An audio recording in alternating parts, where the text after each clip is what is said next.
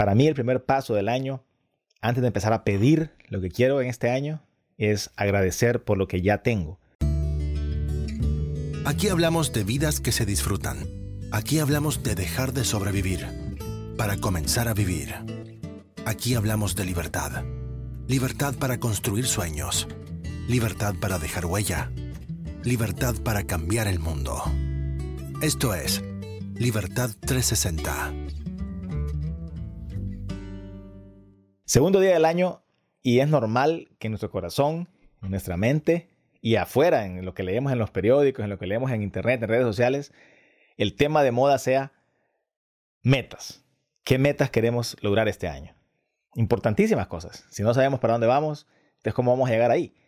Uh, importante escarbar en ese asunto y decir qué queremos lograr este año. Pero yo quiero hacer una pausa antes de eso. Y antes de salir corriendo a hacer metas, lo que yo sugiero, digámoslo así, o lo que yo hago en mi vida personal por lo menos, es dedicar estos días, primeros días, primero, segundo, tercero del año, al agradecimiento. Agradecer por todo lo que tengo. Para mí ese es lubricante natural de la vida. Para mí eso es em, como el agua o como el buen humor. El agradecimiento para mí está en esa categoría de cosas que hacen más fácil la vida. Y por lo tanto está en nuestro mejor interés en cultivarlo y maximizarlo en nuestras propias vidas. Para mí el primer paso del año, antes de empezar a pedir lo que quiero en este año, es agradecer por lo que ya tengo. Es reconocer esto que ya tengo. Si es mucho o es poco, eso pues cada quien va a ser el juez de eso. ¿Comparado con qué? ¿Cuál es el criterio? Siempre va a haber gente que tenga más que nosotros, siempre va a haber gente que tenga menos que nosotros. Pero comparado con qué, no importa. El punto es que lo que sea que usted tenga, aun si le parece poco, el primer paso para mí es agradecer por eso. Agradecer de corazón, reconocerlo de corazón. Los logros que, hemos tenido pueden ser famosos logros, históricos logros que cambiaron el mundo, o pueden ser pequeñas cositas.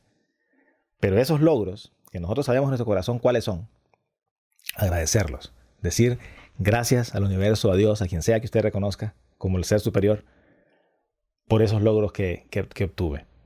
A usted mismo, de hecho. Eso es una buena práctica. Entonces, primer paso para mí en mi vida personal es agradecer y reconocer lo que tengo en este momento. Y para eso, lo más sencillo que yo tengo es una libreta, lo tomo y empiezo a escribir las cosas por las que me siento agradecido. Y es increíble cómo funciona esto porque una cosa va trayendo más y más y más. Y empiezo pensando, aún si uno empieza la lista diciendo, yo no tengo mucho por qué agradecer, y empieza a escribir, y empieza a decir, bueno, por lo más sencillo, lo obvio, estoy vivo. Gracias por la vida. Y de ahí se le va ocurriendo que tiene salud, que tiene compañía, que tiene amor, que tiene algo de dinero, que tiene eh, tantas cosas. Tiene una casa en la que está viviendo, tiene un carro que lo transporta, tiene familia, tiene... Y empieza a hacer una lista y empieza a escribir, escribir, escribir, escribir, escribir.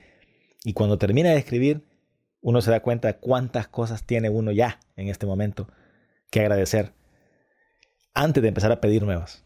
Reconocerlas y agradecerlas como primer paso. Después nos ocupamos de las metas. En este momento hagamos una pausa y reconozcamos lo que tenemos y agradezcamos profundamente por lo que tenemos.